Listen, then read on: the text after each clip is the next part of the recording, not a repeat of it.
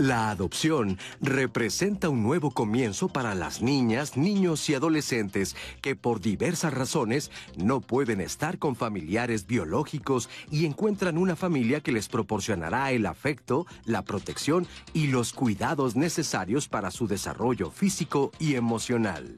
La adopción es, por tanto, una forma de restituir el derecho a la familia y de crear vínculos de amor y respeto.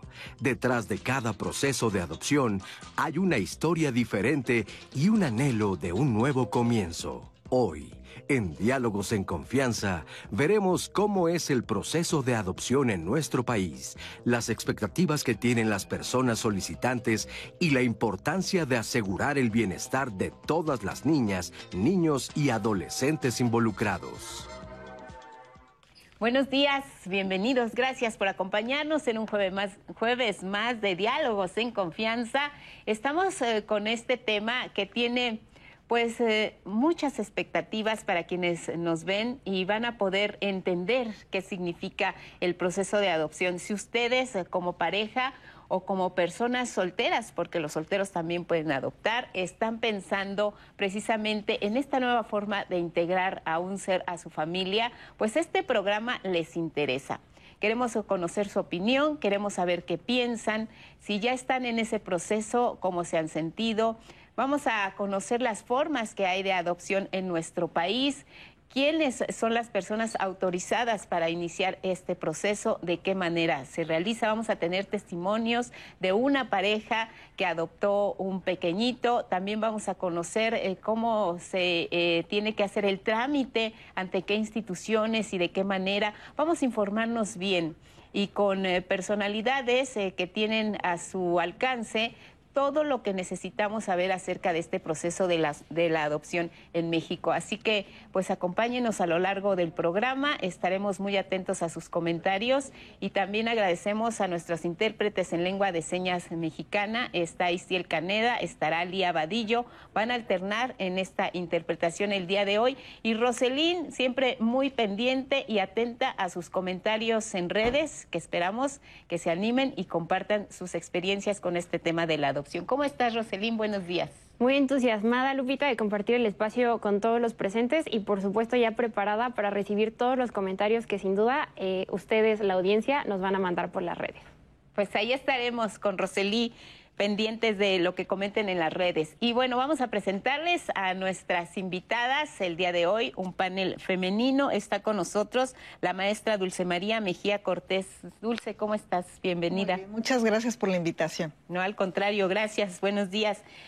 Eh, Dulce es directora general de representación jurídica de niñas, niños y adolescentes de la Procuraduría Federal de Protección de Niñas, Niños y Adolescentes del DIF Nacional, así que ella nos va a orientar mucho con este tema de la adopción y el derecho a tener una familia. Sofía Treviño Fernández, también con nosotros esta mañana. ¿Cómo estás, Sofía? Buenos Muy bien, muchas gracias por la invitación. Gracias.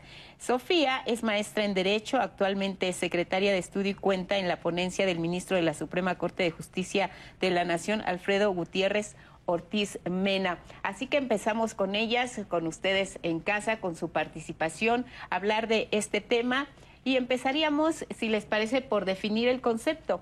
¿Qué es, qué es la adopción dulce? La adopción la entendemos y, me parece fenomenal la introducción que le dieron al programa como la restitución del derecho a vivir en familia de la niña, niño, adolescente. Este concepto es fundamental, poniendo en todo momento en el centro a la niña, niño, adolescente de la necesidad que tiene, por supuesto, de esa restitución que se le da a, su derecho a vivir en familia. ¿Qué tan eh, eh, familiarizados estamos en México con este tema, con el tema de la adopción? Mm, bueno, pues la verdad me parece que no estamos muy familiarizados. En realidad en México, eh, aunque han incrementado el número de adopciones, no son, no, o sea, todavía hay obstáculos para llevar a cabo adopciones, porque es un, es un procedimiento complejo, ¿no? Implica un procedimiento tanto administrativo como un procedimiento judicial, que es el que normalmente los jueces ya llegan a, verificar que todo se haya hecho de manera adecuada. Y pues la verdad es que a mí me gustaría precisar que bajo los convenios internacionales eh, la adopción se rige por un principio que se llama principio de subsidiariedad. Entonces, ¿esto qué quiere decir? que la adopción es, vamos, el último recurso para un niño para poder eh, garantizar su derecho a crecer en una familia. ¿Esto qué quiere decir? Eh, que antes de llegar a un procedimiento de adopción, tenemos que verificar eh, que de verdad el niño o la niña no pueda ser reintegrada en su familia de origen. Entonces, cuando hablamos de adopción, la adopción me parece que es muy importante, pero siempre tiene que verse como uno de muchos otros mecanismos que el Estado debe garantizar para la protección de los derechos de los niños, particularmente el derecho a crecer en una familia, en el entendido que la adopción es el último recurso y la adopción internacional es el último, último recurso eh, que tienen niñas y niños para garantizarles este derecho en atención a historias complicadas ¿no? de separaciones familiares eh, que pues todavía son realidad en nuestro país. Fíjate, me llama mucho la atención, eh, Dulce, Sofía, Roseli, este concepto de del último recurso, porque eh, podríamos pensar muchos que, como bien dices, no estamos familiarizados eh, con el concepto, con el tema de la adopción, pensaríamos, no, pues eh, los niños están ahí para ser adoptados, hay que, es lo primero en lo que, en lo que piensa uno cuando conocemos de estos centros, de las casas cunas, de los refugios para niños, pues ahí está la adopción como una alternativa, pero vemos que el objetivo fundamental son los menores. Así es. cuidados, eh, que, este, que crezcan en un ambiente sano, saludable, apto para ellos. Y como bien lo, lo, manifiesta Sofi, es muy importante que como sociedad conozcamos este, este procedimiento y este derecho que tienen las niñas, niños, adolescentes a vivir en familia. Porque lo primero que verificamos eh, en el Sistema Nacional DIF y por supuesto en las Procuradurías de Protección, que cabe mencionar que somos de muy reciente creación. Eh, la figura de la, de la Procuraduría de Protección se establece a partir del 2014 con la eh, publicación de la Ley General de los Derechos de Niñas, Niños y Adolescentes, que como cambio de paradigma establece que niñas, niños y adolescentes ya no son sujetos solamente de asistencia social, sino se les reconoce plenamente la capacidad que tienen de ser sujetos de derechos. Y con esto de ser sujetos de derechos, eh, se realiza principalmente lo que nos comentaba Sofi, el establecer primero si pueden ser reintegrados con su familia de origen o con su familia extensa, es decir, con tíos, con primos. Si no tenemos esta alternativa, vamos a otro tipo de cuidado alternativo, como puede ser un acogimiento familiar, que se realiza con familias que deben de contar plenamente con un certificado de idoneidad y que deben de tener valoraciones y así deben de ser determinados por la autoridad competente, en este caso que somos las Procuradurías de Protección o los sistemas DIF. Y si no eh, logramos este, este acogimiento eh, familiar de forma temporal, entonces ya damos el, siguiente paso, que es a la, adopción, que, que debiéramos de buscar ese tema de la adopción como último recurso y por supuesto la institucionalización. La cultura que traemos en, nuestro país data de hace 70 años, en donde de forma inmediata se institucionaliza niñas, niños y adolescentes. Esto también es muy importante cambiarlo, cambiarlo de paradigma y, establecer estos, estos procesos de adopción como el derecho a la niña, niño, adolescente a restituirle eh, el goce de vivir en una familia, pero previamente que el Estado ya verificó todos estos pasos que te acabo de comentar. Sí, porque eh, hay que partir del origen. ¿De dónde viene este pequeño, esta niña, este niño, este adolescente? Eh, puede tener una familia o puede no tener una familia. Entonces eh, puede darse el caso también de las necesidades que se tengan que cubrir por parte del pequeño y también de las necesidades que quieran cubrir a las personas que quieren adoptar. Ahora, ¿qué no es la adopción? Porque muchas personas dicen, ay, sí hay que adoptar, pobrecitos. Hay que, no, mira, e, este, no tienen hijos, este, pues es una pareja sola. ¿Qué no es la adopción? Eh, como muy bien empezó Dulce, eh, la adopción está creada para la protección de los derechos de niñas, niños y adolescentes, para el respeto de su derecho a crecer en una familia. Entonces, el interés primordial que está en juego en una adopción es el interés de la niña o del niño o de la, del adolescente. Por eso es muy importante esta aclaración que también hizo Dulce sobre todo el procedimiento que hay previo claro. a que un niño se considere adoptable. Eh, ¿Por qué esto es muy importante? Porque en México ha habido muchas malas prácticas históricas sobre la adopción, y en México ni en el mundo, ¿no? Eh, por ejemplo, eh, recientemente la Corte tuvo un caso de una señora que tenía una discapacidad psicosocial, que el, gobierno de la Ciudad de México la internó en una institución de cuidados psiquiátricos y se consideró que no era apta para ser madre y se llevó un procedimiento de lo que se conoce en derecho como eh, de declaración de estado de interdicción, que básicamente les niega personalidad jurídica a estas personas. Y su hija, que nació en este centro eh, de cuidados eh, psiquiátricos, fue dada en adopción. A pesar de que ella, durante el tiempo que estuvo recluida, solicitó a sus familiares que solicitó a la gente de la institución que buscaran a su familia para que en todo caso, si se consideraba que lo mejor para la niña no era quedarse en el centro o no estar con su madre, ella tenía familia extensa que podía hacerse cargo de la niña. Entonces tenemos mucha historia complicada en las adopciones. Las adopciones también se prestan a problemas de trata de personas, eh, de, niños. Hay lo que se le llama adopciones eh, privadas o adopciones eh, directas, que los organismos internacionales han buscado se prohíba la práctica porque no se permite que existan las garantías que el sistema, el CIPINA y los DIFs garantizan a través de procedimientos transparentes y abiertos. Entonces, pues digamos que eh, la historia de la adopción es complicada.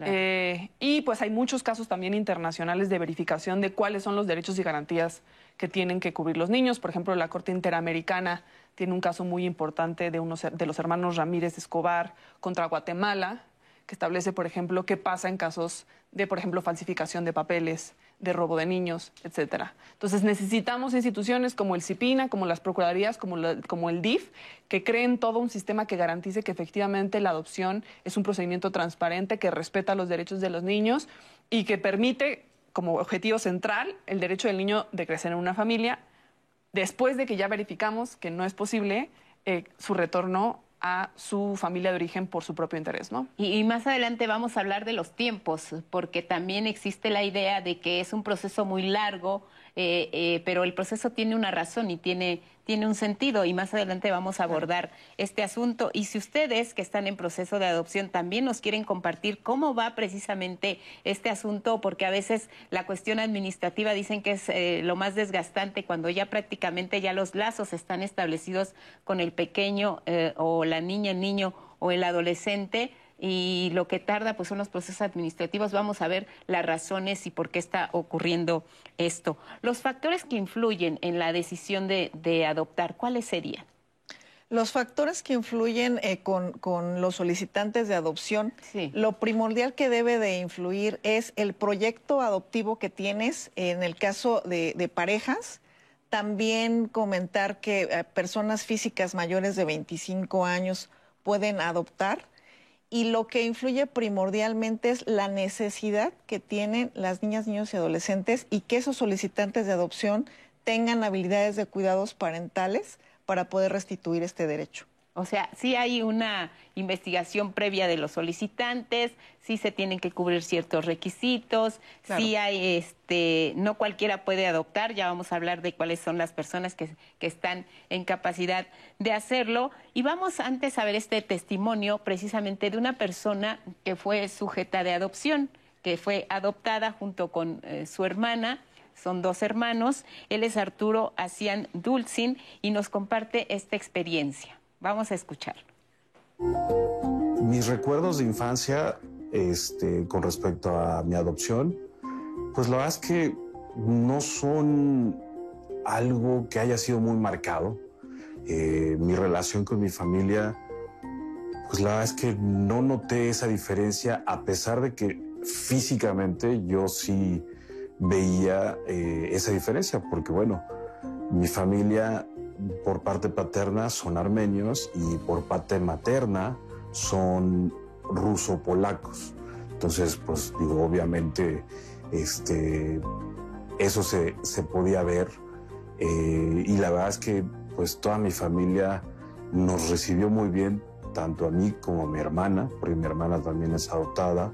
Y bueno, la verdad es que nunca, nunca sentimos ese rechazo o al menos yo nunca sentí ese rechazo. Y bueno, con el tiempo creo que fuimos madurando las dos partes, ¿no? Ellos como padres y nosotros como hijos, que bueno, a la fecha mi relación con los dos es muy buena, este, y no, no han dejado de ser mis padres porque sigo aprendiendo de ellos, ¿no? Sigo aprendiendo de ellos en este camino, ¿no? De la vida. Yo creo que la adopción es una buena opción para darle a alguien esa parte familiar, esas raíces este, y esa calidad de vida. Pues gracias por este testimonio, Arturo. ¿Quiénes pueden adoptar en México? En México pueden adoptar eh, matrimonios, eh, que se les llama cónyuges, pueden adoptar concubinos, pueden adoptar personas físicas eh, mayores de, de 25 años.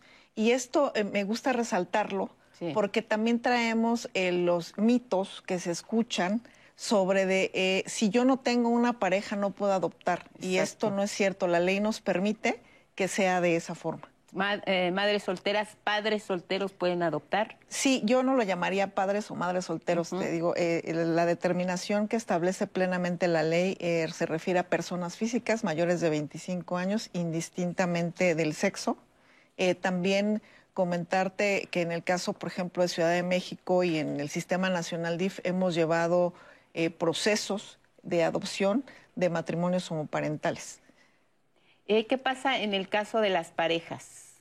En el caso de las parejas, ¿cómo se maneja la adopción? En el caso de las parejas, lo que se valora, se realizan una serie de valoraciones a través de pruebas eh, proyectivas y estandarizadas y diversas entrevistas. Y lo que en pareja se valora es que ese proyecto adoptivo se encuentre consolidado, que ambos estén con, con, esa misma visión y con esa, esa misma entrega para realizar ese proyecto adoptivo jurisprudencialmente el matrimonio entre personas del mismo sexo les permite eh, adoptar?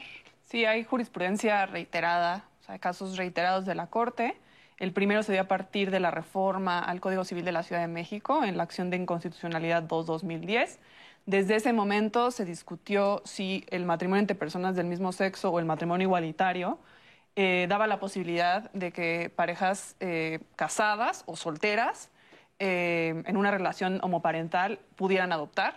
La Corte no solo dijo que no había evidencia de que eh, pudiera haber un problema o algún este, daño a los niños, no existe ningún tipo de evidencia empírica, sino que incluso excluir a las parejas del mismo sexo de la adopción eh, en contra del propio interés de los niños, entonces son los niños los que buscan crecer en una familia. Entonces, no conozco estadísticas sobre adopción homoparental, pero es un derecho garantizado eh, constitucionalmente a partir de la jurisprudencia de la Corte, que no sabemos, por ejemplo, si persisten prácticas de discriminación en contra de este tipo de parejas, pero eh, de ser así, son prácticas prohibidas por la Constitución. Muy bien, pues ahí está. ¿El DIF es la única institución eh, que puede iniciar con un proceso de adopción en México? Esta pregunta me parece muy interesante y fundamental.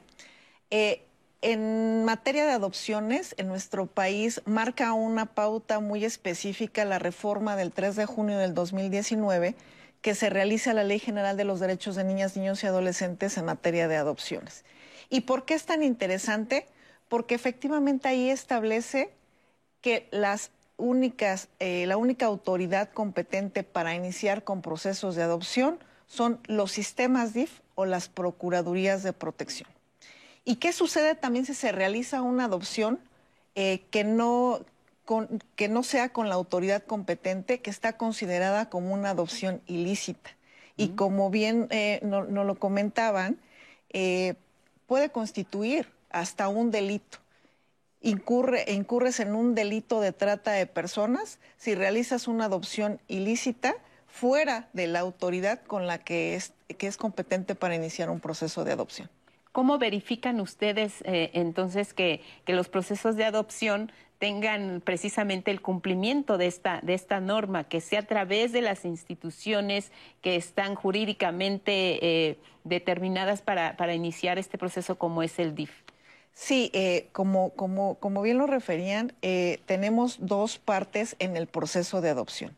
El primero es el procedimiento administrativo que se realiza a través de las procuradoras de protección y el segundo es el judicial o jurisdiccional.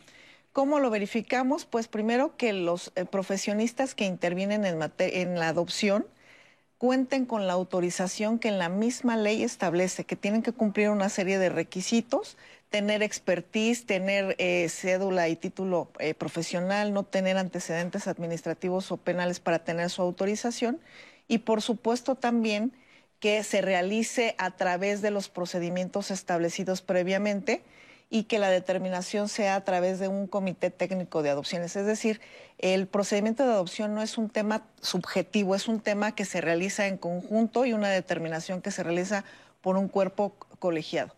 Y el segundo paso que lo verifica un juez es que efectivamente esos procesos de adopción, al pasar por, por, esta autoridad jurisdiccional, verifique que sea eh, a través de los sistemas DIF o a través de las Procuradurías de Protección que se llevó a cabo este proceso de adopción. Las instituciones privadas también tienen esta facultad. ¿Existen instituciones privadas que el DIF, digamos, de alguna manera ampara para que puedan realizar este proceso de adopción? Las, eh, los centros de asistencia social privados no pueden llevar a cabo procesos de adopción.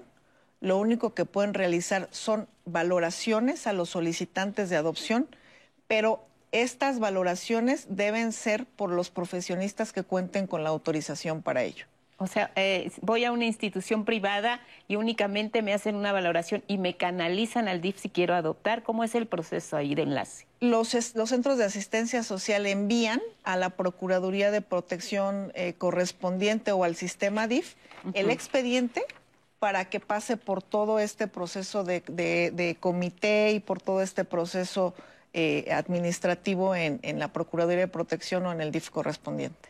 Entonces, quien eh, promueva la adopción o te diga que te puede dar un hijo en adopción, si no tiene eh, el respaldo del DIF, no es una institución seria. Son casos que se pueden llevar a, juicio o ha habido casos que se presenten de este tipo. Sí, este, acá tengo un cuaderno de jurisprudencia de todos los casos que ha visto la Corte sobre Adopción.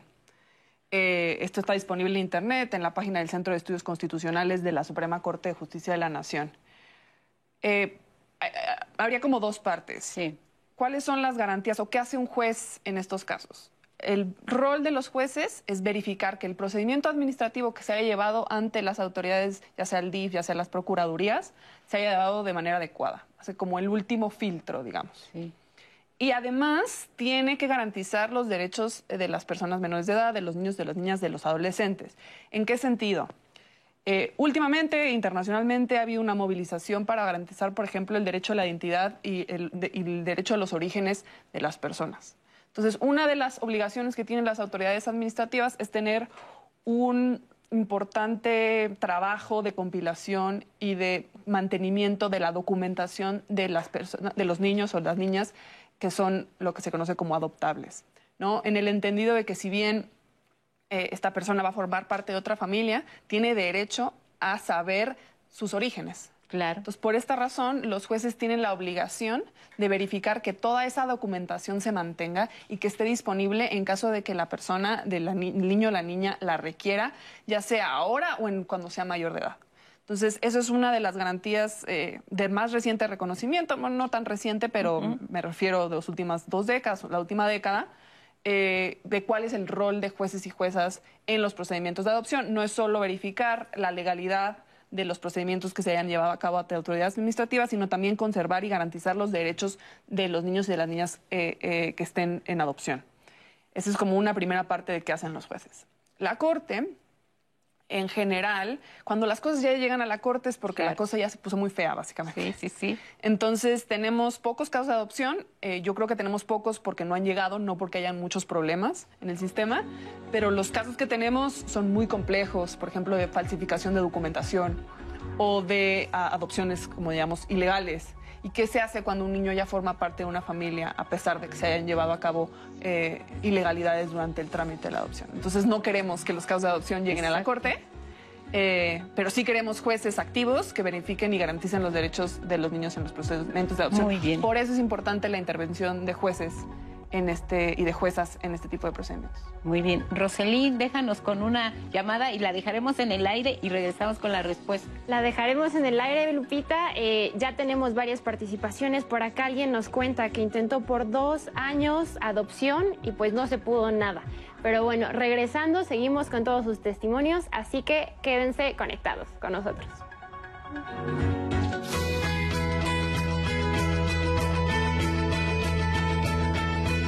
El interés superior del menor es la prioridad en todo proceso de adopción, es decir, la satisfacción integral de sus necesidades y el pleno ejercicio de todos sus derechos.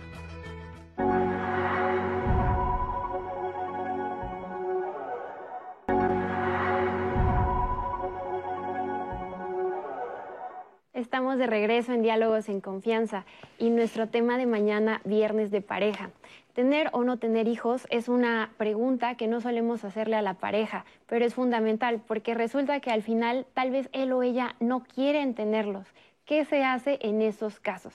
Así que los invito a que el día de mañana nos acompañen en nuestro tema Mi pareja no quiere tener hijos. Y bueno, eh, en nuestro tema de hoy, claro, sobre la adopción, ya tenemos varios comentarios, Lupita, especialistas. Eh, de casos un poco tristes, nos comenta Carla Arroyoa en Facebook. Adopción, un sueño guajiro, se invierte tiempo, intimidad, gastos, estudios, ilusiones, esperanzas y al final nada. Jamás llega aun cuando se es apto, en fin, la desesperanza. Por, eh, en YouTube nos comenta Laila Domínguez, yo he querido adoptar dos veces y es muy complicado, desistí, son muy burócratas. Por otro lado, dice, yo creo que todos los administrativos son los responsables de que haya tantos niños en esos lugares porque el proceso se vuelve muy lento. Hay muchas dudas también sobre por qué, em, pues justo toma tanto tiempo este proceso. Eli Sánchez nos dice, ¿por qué es tan lento un proceso de adopción si lo que se quiere es que los niños se encuentren un hogar? Sara García nos dice, me interesa mucho el tema de hoy porque estoy completamente a favor de la adopción ya que es un acto de amor las personas con capacidades diferentes pueden adoptar. Y bueno, quiero que en este momento vayamos a ver este testimonio sobre una pareja que está muy feliz porque ellos tras su proceso pudieron eh, adoptar e integrar a su pequeño hijo a su familia. Hola, somos Neira y Omar y pues en realidad no estaba en nuestros planes la adopción. Sin embargo, pues una noche viendo una nota en la televisión algo movió nuestro corazón y pues ahí Dios puso el anhelo de adoptar y es como empezamos, empezamos los trámites. Así es, nosotros nos inscribimos en el programa de, adopción en el DIF de Veracruz. Hicimos todos los trámites, esto lo hicimos durante el año de la pandemia, en el 2020. Hicimos todos los trámites que nos pidieron eh, y sacamos cartas de residencia, identificaciones, este, información bancaria, eh, cartas de recomendación, eh, todo estuvo, nos pidieron que todo estuviera notariado, eh, hicimos infinidad de, de, papeleos que nos pidieron para poder llevar a cabo estos trámites y, los entregamos puntualmente como nos dijeron, ¿verdad? De ahí nos fuimos a cursos a Veracruz y pues de ahí nos fuimos con entrevistas con psicólogos, con trabajadores sociales, hasta el momento en que pues llegó la noticia de que éramos aptos para ser eh, padres vía adopción. Y es que nos dijeron en el curso algo acerca de cómo se elige a los, a, a los padres para los hijos. Sí, erróneamente la gente piensa que que uno va a escoger a un niño, ¿verdad? Y que el DIF al final lo que está haciendo es un servicio a los padres, pero no es así. Nosotros lo que nos quedó muy claro y aprendimos es que el DIF lo que ve es por los derechos de los niños. Los niños tienen derechos y ellos tienen derecho a tener una familia. Y por lo tanto, ellos se preocupan por buscarle una familia, unos padres en este caso, a los niños y nosotros este, reunimos todo lo necesario para que pudiéramos ser aptos y que nos vieran para escogernos para estos. Y así fue como llegó Ben y hoy pues ya tiene dos años, ya año y medio con nosotros de amor y de mucha felicidad, enseñándonos a ser padres. Estamos muy contentos con él y pues ahora ya somos una familia, una familia de tres. Bendecidos y amándonos mucho. Neira Moncayo, Omar Mendizábal y Obed son ahora una familia de tres. Felicidades a ellos y muchas gracias de verdad por compartir su testimonio, porque se ve en su rostro lo que significa para ellos haber llegado a culminar este proceso y ya tener a Obed entre su familia. Y nos decía Omar, pues él nos habla y podemos aquí responder a las dudas que hay entre el auditorio del proceso, de lo que tienen que hacer y el tiempo de espera para la adopción él dice, los requisitos teníamos que reunirlos, teníamos que viajar, eh, nos comparten a Veracruz, tomar cursos, infinidad de papeles, había que estar y tener muy claro eh, la importancia que tiene que ver que el DIF ve por los derechos de los niños. Sí hay un proceso que hay que seguir y creo que cuando se decide adoptar es lo primero en lo que hay que pensar. ¿cuáles serían esas recomendaciones de entrada que tendríamos que hacer a una persona o una pareja que desea adoptar? Dejándoles en claro que sí, el proceso toma tiempo, tampoco es eterno, pero ¿cómo, les hablamos acerca de, del tiempo que lleva el, proceso de adopción?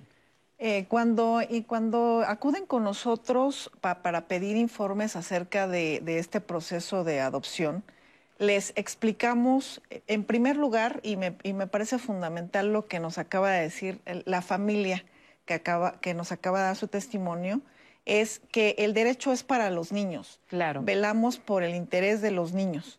Y que, por supuesto, en atención a, a velar por estos derechos, viene todo este proceso, que son primero un curso de inducción en donde les platicamos el ABC de cómo se lleva a cabo el procedimiento de, adopción. Eh, fundamentalmente, eh, todos los requisitos que se les piden, pero son esos requisitos que si verificamos eh, lo que tenemos que, comparar o lo que tenemos que valorar, que es el bienestar de la niña, niño adolescente, pues la verdad es que los requisitos son mínimos para el, beneficio de las niñas, niños y adolescentes, sobre todo verificar que los solicitantes de adopción cuenten con habilidades parentales. De las preguntas que, nos hacían de, yo lo intenté varias veces y nunca pude, sí verificar que lo que buscamos es que tengan habilidades parentales para resolver las necesidades o para satisfacer las necesidades de las niñas, niños y adolescentes. ¿Cómo son esas habilidades? ¿Qué son esas habilidades? Son habilidades de crianza positiva, habilidades de cuidado para niñas, niños y adolescentes, eh, que tengan su proyecto adoptivo plenamente definido. ¿Y cómo lo hacemos esto? Eh, les comentaba hace un momento a través de pruebas estandarizadas, proyectivas, eh, y sobre todo verificar que todos los trámites que realizamos en el Sistema Nacional DIF son gratuitos y que sí pasamos por varias etapas. Es el, el curso de inducción, que son las valoraciones, que una vez que se terminan las valoraciones, sí dejar muy en claro que no es una determinación subjetiva, que pasa por un cuerpo colegiado como es el Comité Técnico de Adopciones, en donde se resuelve si se emite o no un certificado de idoneidad a los solicitantes de adopción. ¿Qué nos va a dar este certificado de idoneidad? Que con eso se realiza la asignación de la niña, niño, adolescente, que se verifica posteriormente que haya convivencias de adaptabilidad como lo comentamos, eh, niñas, niños y adolescentes vienen de procesos incluso de violencias. Claro. Y que lo primero que tenemos que garantizar es la resolución de esos temas de duelo, de desapego con las familias de origen, con la familia extensa. Y una vez que las niñas, niños y adolescentes también pasan por este proceso, la adaptabilidad que se da ahora con la nueva familia. ¿No? Eh, como, adultos, ¿qué nos sucede a veces cuando nos cambiamos de casa o cuando nos cambiamos de trabajo? Es todo un proceso. Ahora imagínense para las niñas, niños y adolescentes que pasan por este, proceso. Una vez que se realiza esa verificación de adaptabilidad entre la niña, niño, adolescente y la familia, pasamos al, trámite del inicio de la jurisdicción voluntaria de la adopción ante el órgano jurisdiccional. Les comentaba hace rato y les hablaba también de la nobleza que se tiene con la reforma del 3 de junio del 2019, porque antes de esta reforma los certificados de idoneidad solamente eran válidos en la entidad federativa en donde se emitían. Ahora, a partir de esta reforma, los certificados de idoneidad ya son válidos en todo el país. Por supuesto que le abre el panorama de posibilidades a las niñas, niños y adolescentes de, tener otras familias.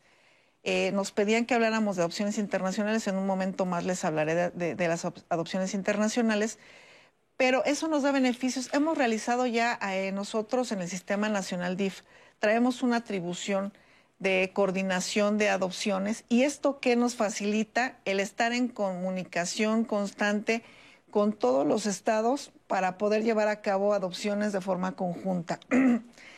Eh, y, sobre todo eh, comentarles justo que todo esto nos da garantía de que el proceso de adopción se está realizando de la mejor manera y de la manera lícita como tiene que realizarse. Escuchábamos incluso que nos decían, ya tenemos años o, tenemos años conviviendo con el niño y todavía no sale el proceso de adopción. Y esto, por supuesto que es una adopción ilícita, porque mm. si tienes la asignación de una niña, niño, adolescente sin, que se encuentre liberado jurídicamente, pues estamos hablando que todavía tiene este, derechos de, de patria potestad su familia originaria y que todavía no se ha pasado por ese proceso. Por eso es bien importante observar Primero, que la niña, niño, adolescente tenga resuelta su situación jurídica a través de un proceso de, liberación como es la pérdida de patria potestad o que esté considerado como expósito, es decir, cuando no sabemos los orígenes de esa niña, niño, adolescente. Y ahí es donde viene, eh, creo que eh, fundamentalmente, este proceso que refieren que es muy largo. El juicio de pérdida de patria potestad en nuestro país eh, dura aproximadamente entre dos y cuatro años.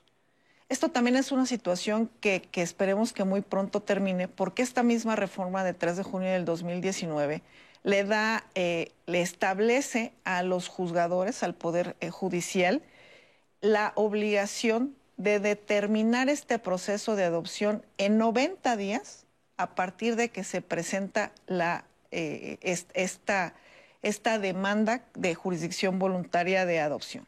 Entonces esperemos que en, poco tiempo eh, se resuelva esta adopción y también ahora nos da a las Procuradurías de Protección en los sistemas DIP la opción de establecer la certificación de abandono.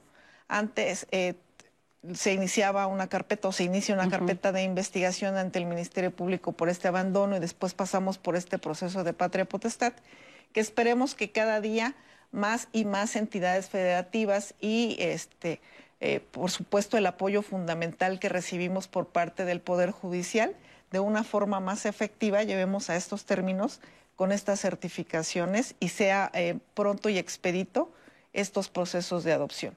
Eh, comentarles que incluso ya nosotros hemos revisado en el Sistema Nacional DIF nuestro tiempo en el proceso de adopción y una vez que la niña, niño, adolescente se encuentra liberado, eh, aproximadamente nos tardamos nueve meses en todo este proceso. Sí establecer, como, como bien lo escuchamos en el testimonio, que la asignación de una niña, niño, adolescente no se da por una lista de espera. Esto también es un mito que traemos. La asignación de una niña, niño, adolescente se da atendiendo a todas estas características que tiene y a las posibilidades que las familias que cuentan con certificado de idoneidad tengan estas habilidades de cuidado parental. Por lo que nos dices, eh, por el tiempo que te tomaste en, dar la explicación, lo primero sería señalarle a las personas eh, que tienen la intención de entrar en un proceso de adopción que sí es un proceso largo, sobre todo para que eh, esta situación que se presente y estas dudas que, se acompañan en redes y que nos cuenta Roseli de que, ay, finalmente desistí porque era muy largo. Ay, es un sueño guajiro. No, o sea, es un proceso largo y creo que eso lo tendrían que tener claro los padres porque hay muchos factores alrededor.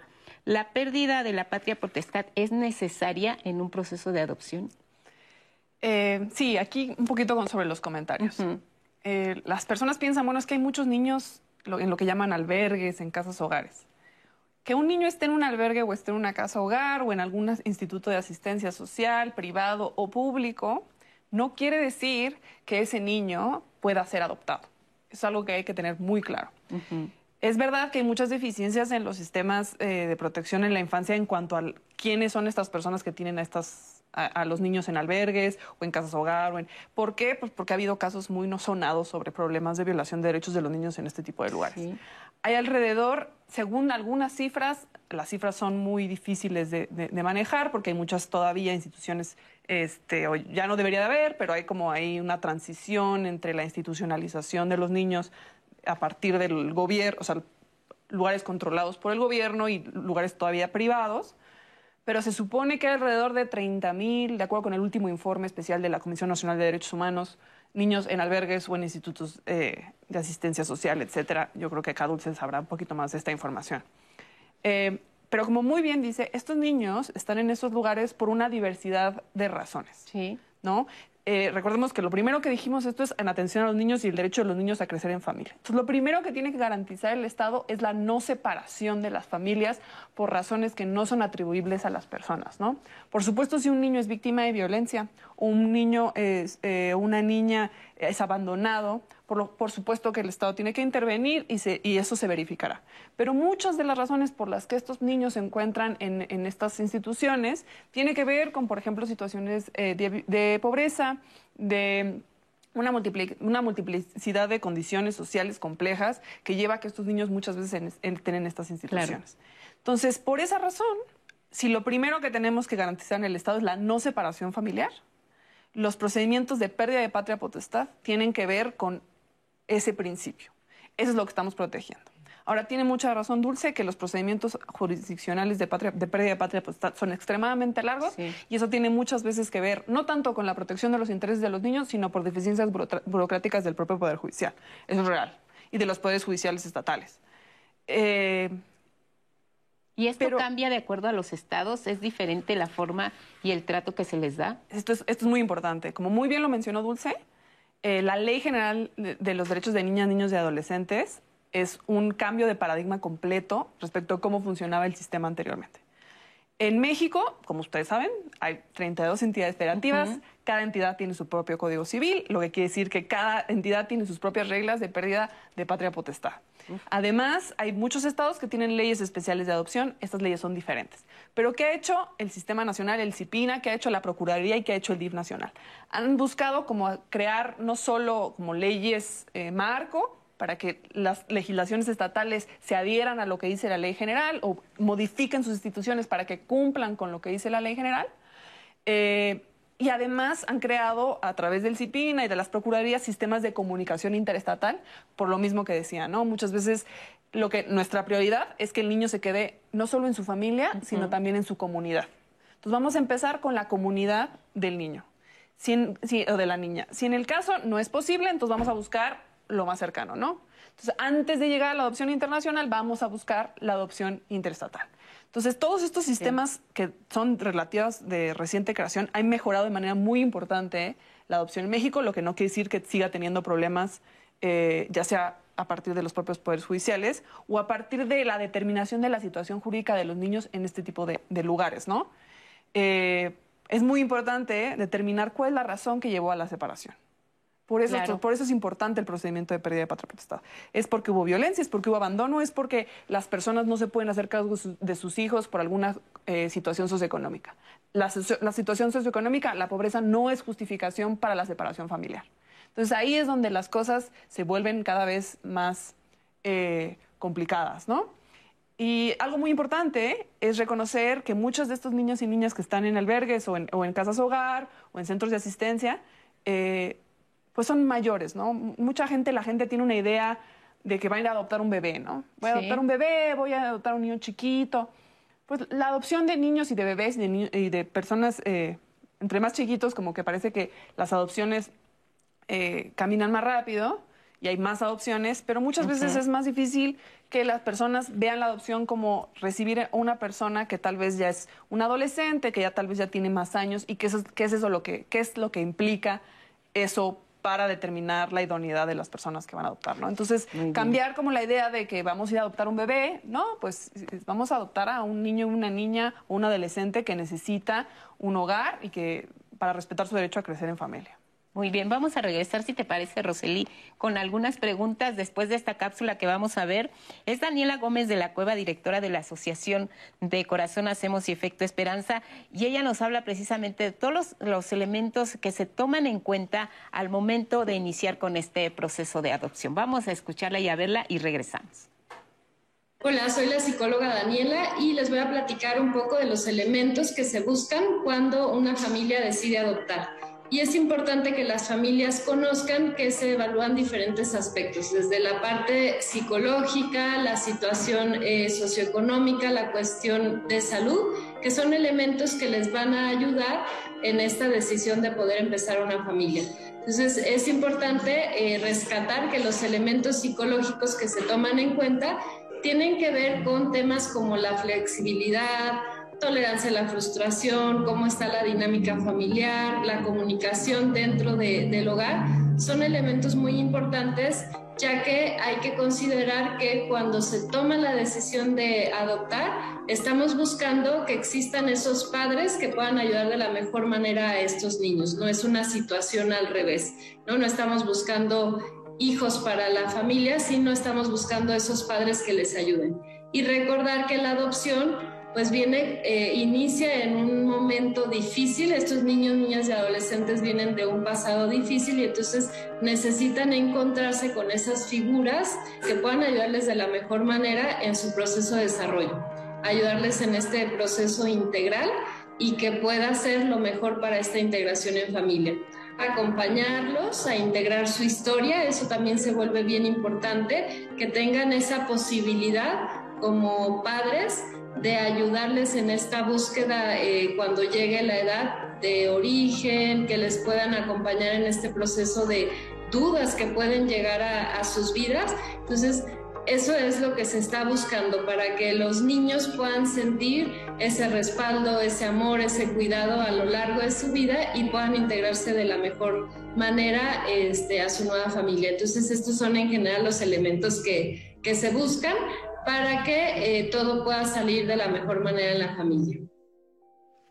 Pues ahí tienen más elementos eh, para las personas que están pensando en la posibilidad de adoptar o continúan con este proceso, Roseli. Tenemos varias preguntas sobre los requisitos, sobre estos trámites. Nos pregunta Lid Aguilar, ¿son los mismos requisitos para la adopción en el Estado de México? ¿Podrían hablar de ellos? Refiriéndose, claro, a esto que nos comentaron de que en cada entidad pues hay un proceso diferente. Eh, Marta Orozco nos dice, yo tengo 48 años, ¿aún podría iniciar el proceso de adopción? Y hablando de la edad, también nos preguntan, ¿existe una edad máxima para poder adoptar? Maripaz en Facebook nos dice. Eh, surgió una duda por ahí también sobre que han mencionado varias veces que para poder adoptar hay que tener un proyecto de adopción. Eso sería un archivo PDF, un escrito, un certificado, un speech o a qué se refieren con esto de proyecto de adopción. Y Blanca Estela nos pregunta, ¿un hombre soltero puede adoptar un hijo? Eh, ¿Qué hay de las mujeres solteras? Y si es necesario tener una economía fuerte para adoptar. Nos cuentan, parte de la población mexicana vive al día y a sus hijos no les falta nada y tienen profesión. Bueno, pues ahí está, le vamos dando salida a las, a las preguntas. Eh, la edad, eh, insistamos en el tema de la edad. La edad mínima eh, puede cambiar de acuerdo con el, con el Estado. ¿Cuál sería la edad mínima para poder adoptar y cuál la diferencia que habría que, que tener entre la persona que adopta y la persona que, se adopta. Sí, en el caso de Ciudad de México, eh, eh, nosotros tenemos en el, en el Sistema Nacional DIF, primero para contestarles de los requisitos, eh, es muy conveniente dirigirlos a la página del Sistema Nacional DIF. Ahí ya por parte de los compañeros de comunicación social que operan esta página, se establece muy puntualmente a través de micrositios cuáles son los requisitos, a dónde tienen que dirigirse, cómo tienen que dirigirse. Eh, comentarte que en el caso de Ciudad de México eh, se establece una edad mínima de 25 años para adoptar. No hay, eh, no hay máxima, es decir, no te establece hasta cierta edad. Aquí lo único que se valora es que tengas esas habilidades de cuidado parental para la niña, niño o adolescente. Sí, como lo comentan, en algunos estados varía esta edad. Lo que también es, es conveniente es en las 32 entidades federativas existen procuradurías de protección. Busquen en, en internet su procuraduría de protección y si no, también con todo gusto, si nos mandan un, este, un, correo electrónico, se dirigen con nosotros, con todo gusto también podemos darles información, aunque sea de otro estado, con esta atribución que traemos de coordinación de, de, las, de las adopciones. Este, también nos comentaban el caso, por ejemplo, de, si una persona, un hombre soltero puede adoptar, referirles, como ya les comentamos hace rato, sí, eh, refiere la ley una persona física mayor de 25 años, eh, todos los trámites que se realizan ante, hasta ante los sistemas eh, de DIF y ante las Procuradurías de Protección son gratuitos. En el caso del Sistema Nacional DIF así lo, así lo es. Y en relación a la economía, no, también eso es un mito, el de es que solamente si tengo posibilidades económicas altas puedo optar. No. Lo único que la ley nos pide y que se, que se, que se valore, por supuesto, es que sí exista la capacidad para poder eh, darle sustento a esa niña, niño, adolescente. No, no, te pide un mínimo, un máximo de ingresos, esto, esto no, no, no es así. Simple y sencillamente que se tenga la capacidad, por supuesto, de, de este, para tener este desarrollo para la niña, niño, adolescente. Y en el caso de la diferencia de edades entre la persona que adopta y eh, quien es adoptado, ¿cuál sería? ¿Hay una edad? ¿Hay una diferencia? En el caso de, Ciudad de México, el Código Civil se establece la diferencia de 17 de años de edad entre el adoptante y el adoptado. O sea, tiene que haber una diferencia de... Me gustaría también agregar que nos llegó una llamada al centro de contacto. Nos cuenta Rafael que no tiene hijos eh, fue al DIF y lo pidieron y lo primero que le pidieron para tener una asignación era tener cierta cantidad de ingresos, más o menos unos 19 mil pesos. Eh, él nos dice que piensa que es un problema porque es difícil ganar esa cantidad, como que la mayoría de la gente no la, no la tiene, y que su salario promedio es de unos 7 mil. Entonces que le pusieron como esa traba. Y también tenemos otra llamada de José donde nos dice, si una pareja desea adoptar, ¿es necesario el acompañamiento de un abogado? ¿Cuál es la edad límite para que la pareja pueda adoptar? Creo que siguen recalcando muchos, eh, más que la edad mínima, la edad límite o máxima, porque también teníamos una duda por ahí de si las personas de la tercera edad todavía podían eh, ser aptos para adoptar. Y por lo que nos dicen, pues efectivamente hay una edad mínima, pero no hay una edad máxima siempre y cuando cumplan con todos estos requisitos parentales. A la persona que le pidieron eh, que ganara 19 mil pesos, ¿qué le podemos decir? No se establece un mínimo, esto no, no lo es, no sé a cuál DIF acudió, pero también con todo gusto que nos contacte y, el trámite. La ventaja que traemos en el Sistema Nacional DIF, en la Procuraduría Federal de Protección, es que eh, todas las procuradurías tenemos lo que es competencia concurrente. Vamos a ir a la pausa y seguimos comentando. Volvemos.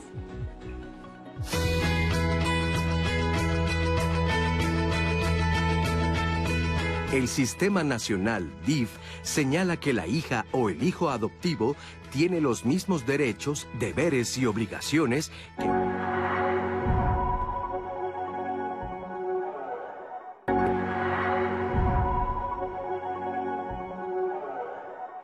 Seguimos aquí en Diálogos esta mañana con el tema de la adopción y el derecho a tener una familia. Platíquenos sus dudas, las estamos resolviendo con nuestras especialistas.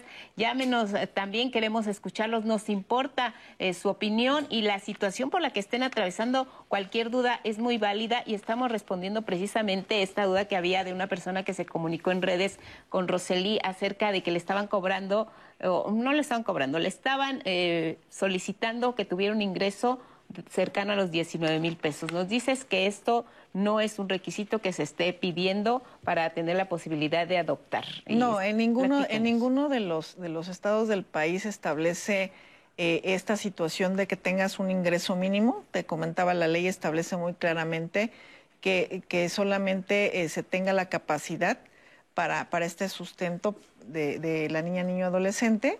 Eh, también comentarles que en la página del, Sistema Nacional DIF contamos con un mapa de georreferencia de cada una de las procuradurías de protección, en donde viene el domicilio y donde viene el teléfono de contacto, para que eh, eh, el público que nos está viendo, la audiencia que nos está viendo en algún otro estado, se acerque también a su Procuraduría de Protección, a su sistema DIF, y ahí viene muy, muy, muy específico. Eh, nos platicaban también en el caso de si era necesario el acompañamiento de un abogado. También a través de esta reforma de 3 de junio del 2019 se establece que la atribución de dar asistencia y asesoría jurídica eh, le corresponde únicamente a los sistemas DIF y a las procuradurías de protección. Esto también es muy importante para evitar malas prácticas, para evitar alguna situación, eh, siempre habrá acompañamiento por parte de la Procuraduría y es muy importante también observarlo. En, las Procuradurías de Protección contamos con abogados que realizan todo este eh, proceso, tanto administrativo como el proceso ya y, cómo eh, le dan acompañamiento a los solicitantes de adopción en el Poder Judicial. Muy bien. hay una previsión que se considere que solo las personas que no tienen hijos eh, puedan tener la posibilidad de adoptar para respetar este concepto de, integrar a, la persona a una familia? Eh, esta es una muy buena pregunta. Este es un parecido a un caso que llegó hace muchos años a la Corte. Se preguntaba esta, esta, esta cuestión.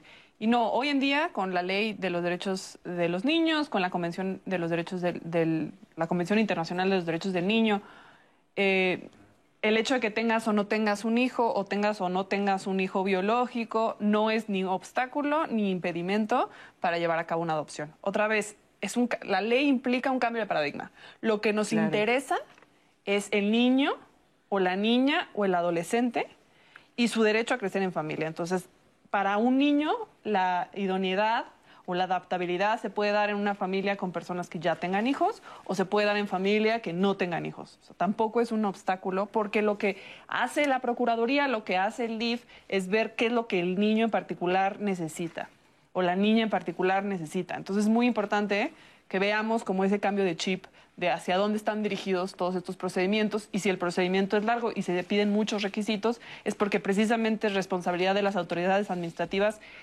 evitar lo que se llaman, por ejemplo, fracasos en las adopciones, ¿no? que es un tema tabú. Por eso hay estos procedimientos este, de verificación, porque lo que buscamos es que el niño efectivamente o la niña efectivamente se adapte eh, y, genere un apego con la familia adoptiva. Hablábamos de la patria potestad. Eh, si se arrepienten de otorgarla, ¿se puede revocar la patria potestad?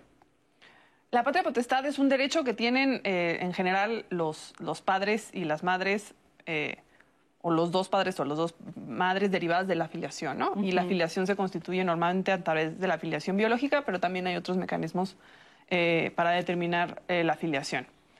Para la pérdida de la patria potestad, la ley establece ciertos requisitos estrictos eh, bajo los cuales la pérdida de la patria potestad se lleva a cabo y esto normalmente tiene que ver con la violación de los derechos del niño, ¿no?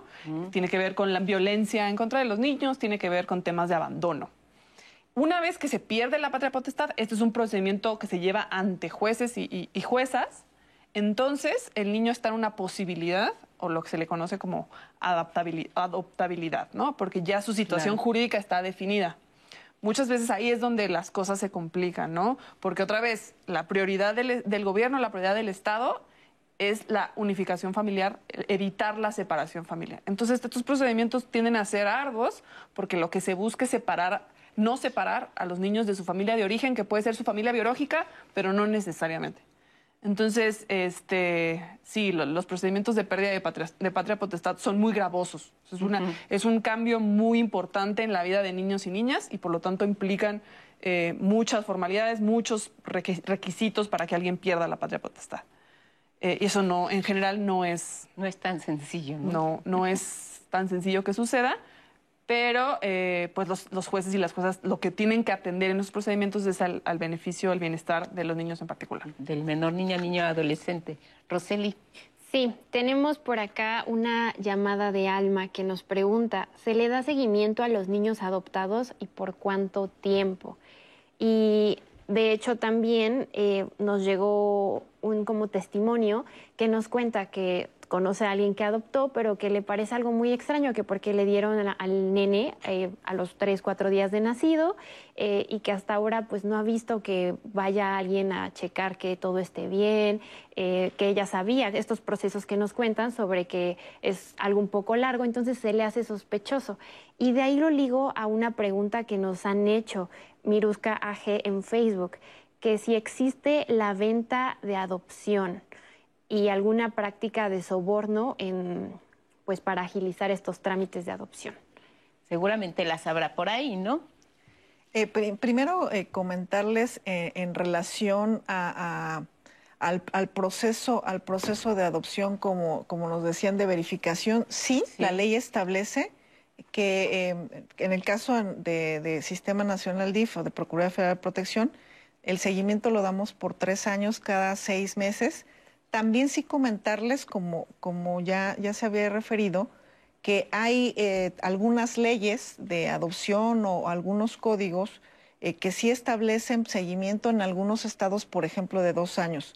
Se está realizando un trabajo con eh, las Procuradurías de Protección a través de este sistema de coordinación que tiene el Procurador Federal de realizar mesas de trabajo donde estamos homologando procedimientos, donde estamos homologando requisitos para que eh, los procesos sean estandarizados y, por supuesto, sean de más fácil, de más fácil acceso. Eh, sí le damos verificación en el, en el caso de la, de la adopción también que nos comentan, si nos hacen eh, llegar incluso donde podemos realizar la verificación. estamos en el sistema DIF abiertos a que cualquier tipo de reporte también podemos este, realizar visitas domiciliarias para poder, por supuesto, eh, verificar qué, sucede. Y en el caso de, las adopciones, eh, están prohibidas las promesas de adopción. Es decir, si existe una adopción con estas características, cae en este supuesto de adopciones ilícitas.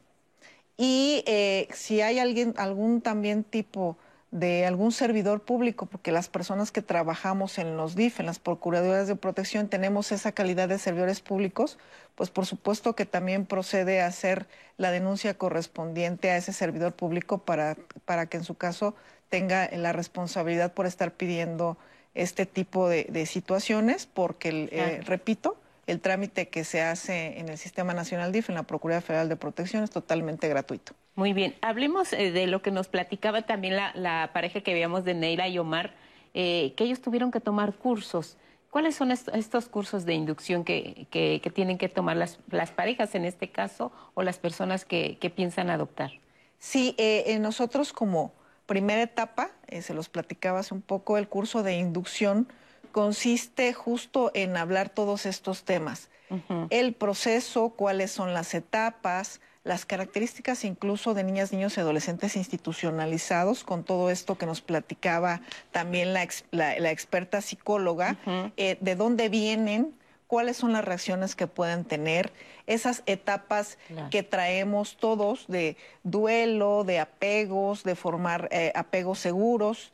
Eh, de detectar si traemos alguna situación que debemos atender a través de un proceso terapéutico y sobre todo también de todos los requisitos y de todo el seguimiento que se le da jurídico a las adopciones. Y el segundo curso que deben tomar es una vez que ya las familias cuentan con un certificado de idoneidad eh, que se lleva a cabo como les, platicaba, a través del Comité Técnico de Adopciones. Después, un segundo curso es Escuela para Padres, en donde también se trabaja herramientas de crianza positiva con las, y los solicitantes de adopción, una vez que ya tienen este certificado de idoneidad, para ir vinculando eh, sus procesos de convivencia ya una vez que se realizan las asignaciones de niñas, niños y adolescentes y el seguimiento de las convivencias. Precisamente sobre este tema de las asignaciones, ¿cómo, cómo se realiza? ¿Cómo saben qué niño, niña o adolescente eh, va a incluirse en la familia de tal o cual pareja o de tal o cual persona? ¿Cómo se hace este proceso? ¿Cómo se vincula? Una vez eh, que se realizan estas valoraciones, se determina cuál es la, necesidad que tiene la niña, niño adolescente a través también de todo un equipo multidisciplinario que atiende específicamente al niño. Y entonces si decimos, eh, es un niño que tiene de tal a tal edad, lo que se busca es que de las familias que tenemos con estos certificados de idoneidad, sea la pareja que puede satisfacer las necesidades de la niña, niño, adolescente. Por ejemplo, nos hablaban de discapacidad. Traemos, por ejemplo, también solicitantes de adopción que, eh, que pueden decir, yo recibo grupo de hermanos y grupos de hermanos que incluso traigan un tipo de discapacidad. Y tal vez eh, otra pareja, aunque se encuentre en la lista de espera en un número arriba, eh, no se asigna así, sino que esa pareja que pueda satisfacer todas las necesidades o incluso que tenga estabilidades para, para cuidar a las niñas, niños y adolescentes es como se realiza la asignación.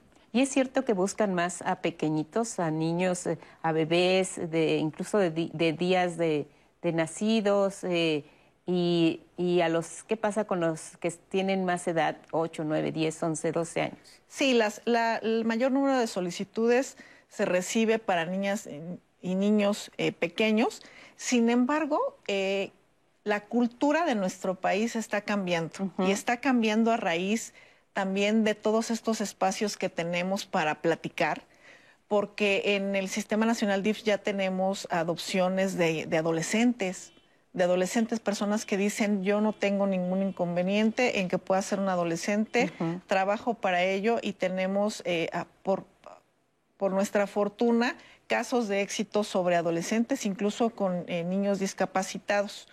Preguntaban hace un rato qué pasaba con las adopciones internacionales. Eh, comentarte que sí, por supuesto, eh, como, bien nos lo referían, tenemos que agotar ese principio, primero de dar una adopción nacional y de buscar en nuestro país y en nuestra comunidad pero también está la opción de una adopción internacional en donde, por supuesto, también nuestros solicitantes traen otro tipo de peticiones o otro, otro tipo de, estructura de, de, proyecto adoptivo y que eh, se realiza también muy cuidado. Nosotros eh, tenemos y, suscribimos también eh, la Convención de la Haya de 1993 en materia de adopciones, en donde se establecen también muy claramente cómo es el procedimiento para llevar a cabo una adopción internacional y que solamente puede realizarse entre los, entre los mismos países suscriptores. Siempre este, estos procesos de adopción y estas solicitudes ingresan a través de la Secretaría de Relaciones Exteriores y que solamente pueden realizarse por organismos internacionales que fungen como autoridad central en otros países y que tienen autorización por parte del Sistema Nacional DIF verificando todos los requisitos de procedencia, de que no existan antecedentes penales, de que efectivamente se dediquen a, adopciones, se verifica todo esto. Y entonces si no encontramos eh, familias que tengan esta, este, esta habilidad de cuidados para niñas, niños o adolescentes, procedemos a esa adopción internacional. Y por supuesto aquí es se abre el abanico de posibilidades para niñas, niños y adolescentes. Ismael Piedra Noriega es asesor en adopción y acogimientos eh, familiares y nos va a hablar precisamente de los retos que enfrentan las personas que toman la decisión de adoptar. Lo escuchamos y regresamos.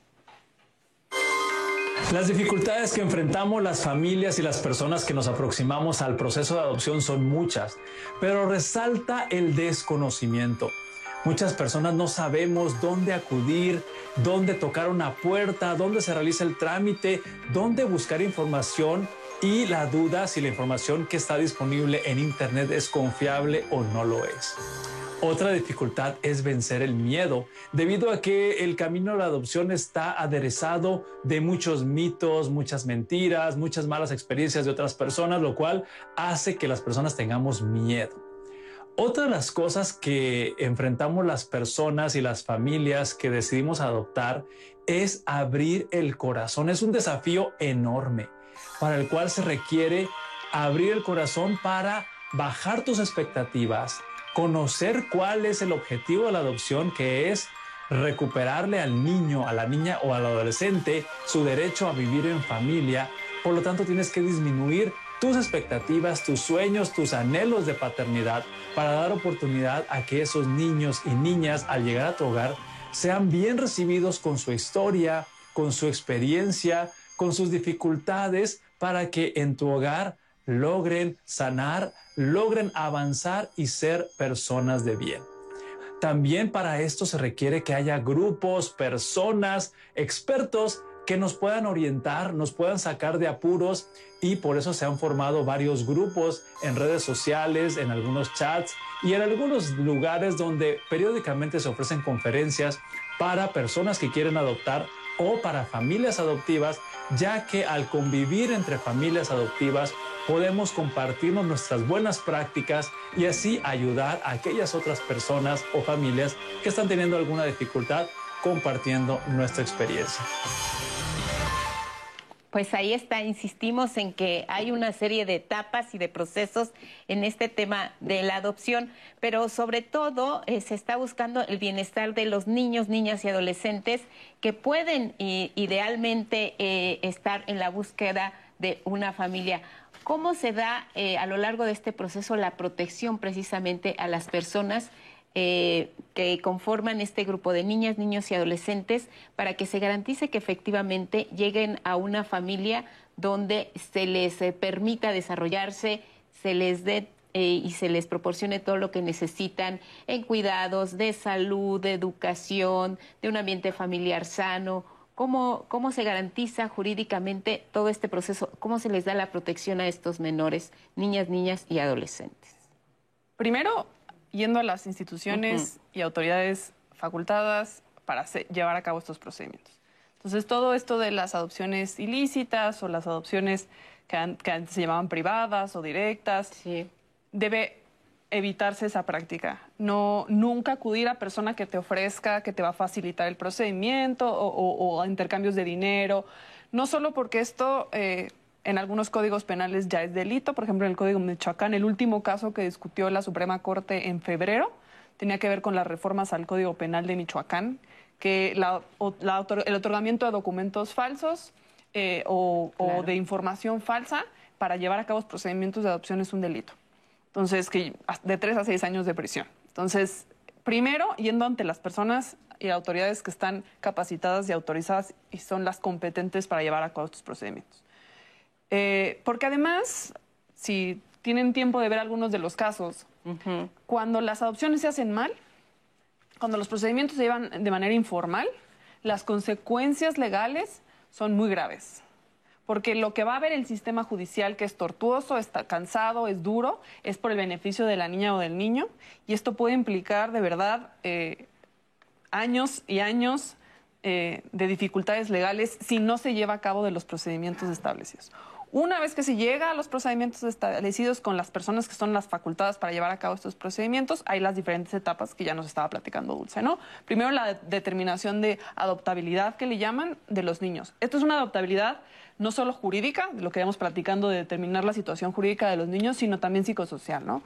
Los niños también llevan a cabo un procedimiento eh, eh, con psicólogos, con pedagogos, con personas capacitadas eh, para el cuidado y la crianza de niños, para determinar si ellos este, quieren ser adoptados, ¿no? Si ellos son personas que buscan que, que su situación particular es, es recomendable la adopción. Luego está, muy bien, como lo decía Dulce, los certificados de idoneidad, y luego hay ciertos procedimientos administrativos que concluyen con el procedimiento jurisdiccional para hacer oficial eh, la adopción. Y, por supuesto, están los cuidados post-adopción, que son los que ya también nos venían platicando. Cada una de estas etapas implica garantía de derechos y, como veníamos diciendo, también implica la garantía de la determinación de orígenes y de identidad de los niños, ¿no? Y de las niñas. Esto de mantener eh, los documentos, la documentación, la historia de los niños y de las niñas accesible para ellos, porque ha habido toda una movilización de personas que ya son adultas, que les gustaría conocer sus orígenes eh, biológicos y porque forma parte de su derecho a la identidad. Entonces, todas estas etapas tienen que buscar la garantía tanto administrativa como jurisdiccional, entonces no se dejen llevar por personas que les ofrezcan facilitarles o personas que les ofrezcan una adopción privada, una adopción directa, porque esto incluso puede llevar a pena de prisión. El procedimiento judicial de adopción, eh, ¿cómo lo explicarías? Es que depende de cada una de las entidades. Como les digo, cada estado tiene su propio código civil. En la mayoría, entiendo, son procedimientos de jurisdicción voluntaria. La ley general establece como la este, una especie de facilitar los procedimientos, como bien lo estableció Dulce, 90 días, pero dependerá mucho también de los juzgados locales y de la relación que tengan los juzgados locales, la capacitación que tengan los juzgados, locales bajo la ley eh, general. Entonces eso eh, va a variar de estado en estado. Rosely. Eh, mencionaban justo que las adopciones se hacen como de manera en estas instituciones públicas. Y nos llegó a Facebook, nos comentan, para mí, mi hermano y varias personas que conozco, la adopción por medio del DIF fue muy tortuosa y dolorosa. Fue más fácil hacerlo legalmente de forma particular. Mm, acá hay preguntas sobre si existen entonces instituciones particulares que se dedican también a dar adopción. Y nos reiteran la duda sobre si el DIF da niños eh, de días de nacido. Y les quiero recordar que tenemos el centro de contacto eh, con la audiencia para que ustedes puedan marcarnos al 55 51 66 40 00 y nos dejen todas sus dudas o experiencias. Y si lo prefieren, también tenemos las redes sociales, ya sea Twitter, Facebook, Instagram. Ahí estoy al pendiente para poder compartir todas sus experiencias con nuestras panelistas. Esto de que el DIF da niños, no, ¿verdad? No es, no es eh, el término correcto. No, no es el término correcto y además eh, tienen que pasar por todas las etapas. Es decir, no, no, no es eh, que ya esté eh, determinado, por ejemplo, un niño expósito que no sabemos su origen y que ya el día de mañana se va a una adopción. No, hay que pasar por todos estos procesos. Y bien importante establecer que los solicitantes de adopción deben de contar con un certificado de idoneidad. Es decir, no, no me presento y digo, eh, y en este momento me llevo a una niña, niño adolescente en adopción, sino que hay que pasar por todo este proceso eh, establecido en la ley. El periodo de convivencia entre el menor y los solicitantes es fundamental. Sí, es, es fundamental sobre todo. Eh, se dan varias etapas que nosotros llamamos convivencias internas, externas y una etapa de acogimiento preadoptivo que la ley incluso nos establece los lineamientos en la materia en el Sistema Nacional DIF, que es hasta por 30 días, pero esto solamente es un parámetro. Lo que se tiene que verificar en estos procesos de convivencia y de acogimiento preadoptivo es que de verdad exista adaptabilidad entre los solicitantes de adopción y la niña niño adolescente. Muy bien, nos vamos a la pausa y regresamos con más esta mañana en diálogos y el tema de la adopción.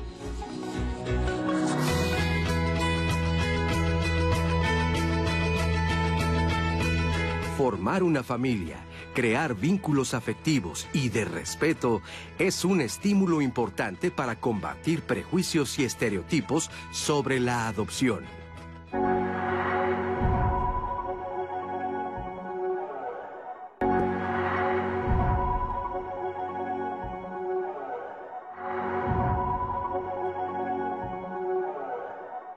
La adopción la entendemos y, me parece fenomenal la introducción que le dieron al programa como la restitución del derecho a vivir en familia de la niña, niño, adolescente. En México, eh, aunque han incrementado el número de adopciones, eh, no son, no, o sea, todavía hay obstáculos para llevar a cabo adopciones.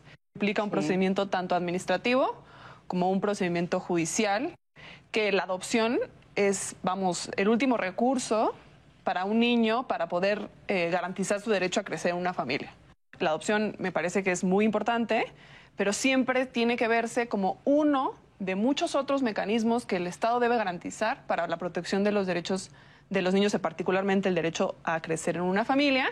Con la eh, publicación de la Ley General de los Derechos de Niñas, Niños y Adolescentes, que como cambio de paradigma establece que niñas, niños y adolescentes ya no son sujetos solamente de asistencia social. Se les reconoce plenamente la capacidad que tienen de ser sujetos de derechos. Tenemos mucha historia complicada en las adopciones. Las adopciones también se prestan a problemas de trata de personas, eh, de, niños. Necesitamos instituciones como el CIPINA, como las Procuradurías, como, como el DIF, que creen todo un sistema que garantice que efectivamente la adopción es un procedimiento transparente, que respeta los derechos de los niños. Los factores que influyen eh, con, los solicitantes de adopción, lo primordial que debe de influir es el proyecto adoptivo que tienes. En México pueden adoptar eh, matrimonios, pueden adoptar concubinos, pueden adoptar personas físicas eh, mayores de, de 25 años. Los mitos que se escuchan sobre de si yo no tengo una pareja no puedo adoptar. Y esto no es cierto. La ley nos permite que sea de esa forma. No conozco estadísticas sobre eh, adopción homoparental, pero es un derecho garantizado eh, constitucionalmente a partir de la jurisprudencia de la Corte. La única autoridad competente para iniciar con procesos de adopción son los sistemas DIF o las Procuradurías de Protección.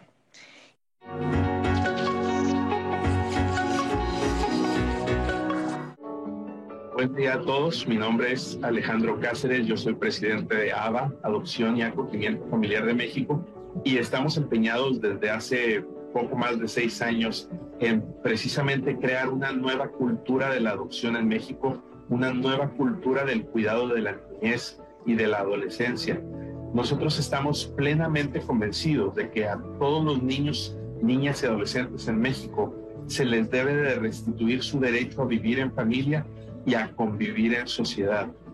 La solución a la que muchas veces hemos recurrido para proteger a la niñez que está en riesgo, a la niñez que experimenta eh, situaciones adversas en el núcleo de su familia de origen, pues ha sido la institucionalización, es decir, internarlos en lo que conocemos coloquialmente como casas hogar.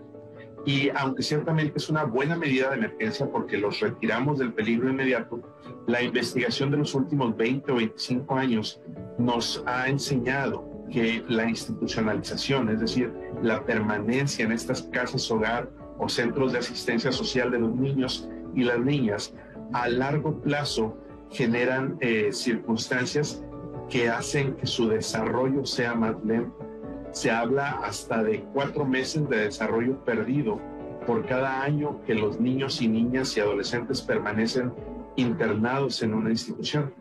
Por eso nuestro trabajo se enfoca en movilizar a la sociedad para que juntos les ofrezcamos a los niños la oportunidad de ser adoptados por familias que están preparadas para recibirles o, si no es posible esto, que sean recibidos temporalmente por familias igualmente capacitadas y listas para cuidarles a través de la figura del acogimiento familiar que ya está disponible en alrededor de 12 estados en la República Mexicana. Queremos trabajar con la sociedad precisamente para que todos aprendamos que tenemos responsabilidad en la restitución del derecho de niños, niñas y adolescentes a vivir en familia. Y que aunque quizá no todas las familias están en posición de lograr realizar una adopción o ofrecer exitosamente acogimiento familiar, si todas las familias y todos los ciudadanos de México estamos en posición de contribuir para generar una nueva cultura de la adopción en la que el niño, la niña y sus derechos sean el centro de todos nuestros esfuerzos. Muchas gracias por su atención. Hasta pronto. Gracias por continuar con nosotros y tengo un testimonio que nos dejaron en el centro de contacto con la audiencia. Nos cuenta eh, la señora Martínez, tengo 89 años, mi esposo y yo recibimos a mi sobrino de nueve meses, lo íbamos a cuidar un tiempo porque mi hermana nos lo dejó. No pensaba quitárselo, así que no lo adoptamos legalmente. Fue una experiencia muy hermosa. Él ya tiene 60 años, todos sus hijos me dicen abuela. También adoptamos legalmente a una bebé que actualmente tiene 55 años de edad. Ella es un ángel que Dios me mandó. Ella me sostiene y me cuida. Es un amor. También tengo un hijo biológico. A los hijos adoptados se les ama igual que a los hijos biológicos. Y han surgido varias dudas eh, referente a todas estas solicitudes. Por ejemplo, nos preguntan, de todas las solicitudes que le llegan al DIF, ¿cuántas se logran? Y ya nos deja, como hemos estado hablando a lo largo del programa, realmente uno no elige al niño. Eh, pero tienen acá la duda de si de verdad no se puede elegir absolutamente nada. Brenda en Twitter nos dice, entiendo que la pareja no elige el sexo o edad del menor en adopción, pero en cuestión de salud, también es posible que te asignen a alguien con necesidades especiales, ya que esto implicaría un gasto mayor de lo planeado para la familia. Y en Facebook nos comenta Sánchez Sánchez, tengo una pequeña de 11 años con discapacidad auditiva. ¿Puedo adoptar a una niña eh, de edad similar o influye en algo el que yo tenga una hija y que ella tenga una discapacidad? Son las preguntas que hasta ahorita tenemos, Lupita. Dulce, te toca, todas esas son para ti. Me parece muy bien. Eh, primero, eh, comentarles, específicamente no se elige a la niña, niño, adolescente, pero sí en su solicitud se establece el rango de edad, el sexo, incluso también si, si, si pudieran adoptar a una niña, niño adolescente, a un grupo de hermanos, hasta este, con discapacidad. Eh, sí, sí, sí, eso, eso sí lo, lo establecen en, su solicitud. Eh, adelante, sí. El asunto del acogimiento familiar creo que también es muy importante. ¿En qué consiste, cómo, cómo se da y cuál es su principal objetivo? Sí, el acogimiento familiar también está considerado como un cuidado alternativo solo que este cuidado alternativo solamente es temporal. Es decir, aquí no estamos hablando de niñas, niños o adolescentes que, eh, pierden patria potestad sus padres, sino que por alguna razón no pueden estar en ese momento y que es con diferencia de la, adopción, porque es diferente el acogimiento familiar de la adopción, en que uno, el acogimiento familiar es temporal y la adopción es un, es un cuidado alternativo eh, permanente que incluso eh, da derechos filiales entre el adoptante y el adoptado. ¿Cuáles son los beneficios que recibe un niño, niña o adolescente en acogimiento familiar? Sí, en acogimiento familiar, eh, como lo, lo, platicaban en la cápsula y lo, y lo comentaba, estas prácticas de institucionalización de niñas, niños y adolescentes que, por supuesto, de, de emergencia, restituyen el derechos de niñas, niños y adolescentes, no restituyen, el, el, único derecho que no puede restituir un centro de asistencia social es el derecho a vivir en familia, desarrollarse en familia. ¿Cuáles son los beneficios? Los beneficios que tienen es que niñas, niños y adolescentes aprenden todas esas dinámicas que tal vez para nosotros son muy cotidianas, como eh, eh, el saber eh, tener ordenadas tus cosas y que no te lo hacen en un centro de asistencia social, eh, el convivir, en la escuela, aunque en los centros de asistencia social las niñas, niños y adolescentes también acuden a la escuela. No, no, no, les, no es que estén todo el tiempo dentro del centro de asistencia social y que no salgan, pero sí les da toda esa dinámica familiar que en una institución no puedes tener. La diferencia, ¿se hace diferencia jurídica? ¿Cuál es este proceso entre los que se llaman los hijos naturales, los hijos adoptados? Toda esta terminología y toda esta cuestión de derechos de unos y otros. Eh, claro que sí. Nada más, antes sobre acogimiento familiar, si el público está considerando adopción, también los invitaríamos a que consideren, formar una familia de acogida. Eh, creo que el DIF también los puede como llevar a través de ese procedimiento, porque si ustedes están preocupados por todos estos niños y niñas que están en centros de asistencia, pues una de las alternativas es que se formen ustedes como familias de acogida, que yo creo que eso es de lo más generoso y lo más eh, que de verdad contribuye a mejorar los derechos de niñas y niños en estos, en estos lugares. En cuanto a la diferencia entre lo que se denominan hijos naturales e hijos adoptivos, eh, hay ya bajo derecho nacional, bajo derecho internacional, no hay diferencias entre hijos naturales, que se le llama, o biológicos, y hijos adoptivos. Bajo la ley, hijos y hijas son los mismos, ¿no? Se ha, eliminado lo que se denominaba antes, este, ahora todas las adopciones, perdón, son adopciones plenas. ¿Esto qué quiere decir? Que se tienen los mismos derechos. Eh, filiales en relación no solo con los padres adoptantes, sino con toda la familia eh, que, que, constituye el núcleo para estos niños y niñas eh, y no están prohibidas todas las prácticas de discriminación. Juicio de nulidad en un proceso de adopción es muy complicado, existe, se da. ¿Cómo es este proceso? O sea, demandar la nulidad de un juicio de adopción, de un procedimiento de adopción, es muy... Por eso les, la insistencia en que lleven estos procedimientos a través de las autoridades facultadas para ello.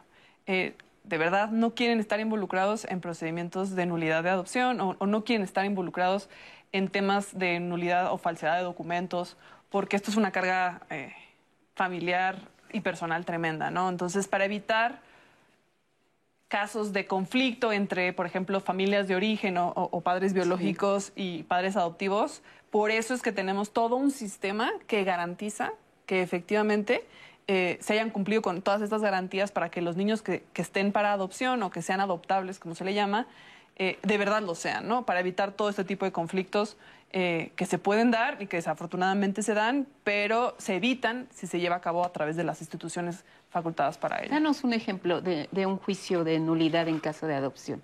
¿Por qué se presenta? Mm, por ejemplo, ha habido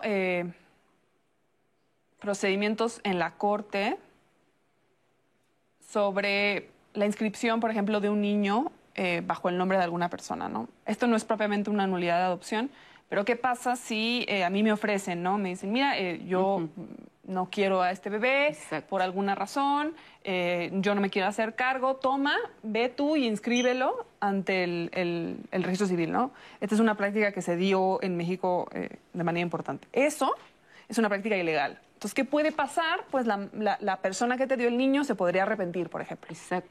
Y entonces va a ir a pedir la nulidad de esos documentos. Entonces tú te vas a enfrentar a un procedimiento judicial que puede llevar 10 años de batalla legal por la ilegalidad en el núcleo de lo que pasó. Y lo que van a verificar los jueces no va a ser el beneficio de los padres adoptivos que tenían muy buenas intenciones, sino lo que van a verificar es el interés del niño o de la niña en el caso concreto. Entonces, eviten cualquier práctica que, pues, por facilitar las cosas o por un verdadero sentimiento de generosidad, ¿no? A mí me están ofreciendo este niño, por ejemplo, o esta niña. No lleven, no sean partícipes en este tipo de prácticas porque estos casos, eh, digamos que pueden generar problemas legales eh, a largo plazo, ¿no? Entonces, eh, evitar cualquier tipo de práctica ilegal. Muy bien. Andrés Castuera, estás con nosotros esta mañana. Te vemos muy feliz y muy contento con esta nueva escenografía que te pusieron y estamos contigo. Adelante, cuéntanos, se levanta el telón. ¿Qué tal? Lupita, Roseli, amigos y amigas de Diálogos en Confianza, pues sí, aquí luciendo este hermoso ciclorama que tenemos aquí atrás. Y hoy vamos a, hablar de, un monólogo que versa sobre una gran mujer que ha sido injustamente tratada por, por la historia oficial. Ella, su nombre original es Carmen Mondragón mejor conocida como Nahui Olin, una mujer polémica, adelantada a su época, que introdujo a, las filas del arte mexicano una visión sumamente radical, sumamente contestataria sobre el feminismo y el papel que las mujeres tendrían que tener en la sociedad. Pero imagínense, esto fue hace 100 años. Hace 100 años ella introdujo el el famoso corte, el famoso pelo corto, eh, las faldas, las, minifaldas y todas estas cosas que eran un tabú y que eran mal vistas por la sociedad. En el arte, por supuesto, fue la primera mujer en posar desnuda para muchísimos fotógrafos, para el cine y para la televisión de algunos países. Y por supuesto, cada, cada entrevista que le hacían terminaba en polémica. Una vida realmente intensa, la de Nahui Olin. Y la magia de este monólogo, escrito y protagonizado por Coti Lorenzana, una gran actriz mexicana, es que todo el drama y toda la tragedia que fue la vida de Nahui Olin la toma desde el lado del humor, el humor negro, el humor picante, pero finalmente del humor, para mostrar la plenitud desde otro punto de vista. Hay muchas, muchas historias que se han escrito sobre Nahui Olin que se van más a estas polémicas sobre, sobre su vida personal, sobre sus parejas, sobre su maternidad. Pero es bien importante este monólogo escrito desde la perspectiva de Nahui Olin, qué es lo que ella quisiera decir 100 años después a las mujeres de nuestra sociedad, de nuestros tiempos. Les voy a compartir estos fragmentos. La obra se llama Carmen Cósmica. Y de regreso les digo cómo, cuándo y por qué no se pueden perder este maravilloso monólogo.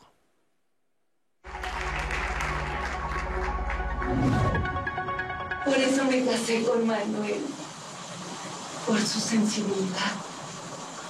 Y dejé de pertenecer al general. Y ahora soy libre. Decidí escribir esta obra de Naui Olin porque estaba en un taller de monólogo con el maestro Gilberto Guerrero y pues nos pusieron a escribir nuestros propios monólogos. Y en ese momento no sabía ni qué hacer hasta que se me ocurrió la idea, porque había hablado con mi papá unos días antes de Nahui Olin y pensé que era el momento perfecto para platicar, para dar a conocer, para investigar más y escribir de, la vida de Naui Olin o Carmen Mondragón. Saciar mi sed de amor. Esa noche sería una noche muy especial. Fue una velada llena de misterios. Manuel se comportaba como una llama tenue. En ese momento le dio una cachetada. Él se sorprendió y no supo qué hacer.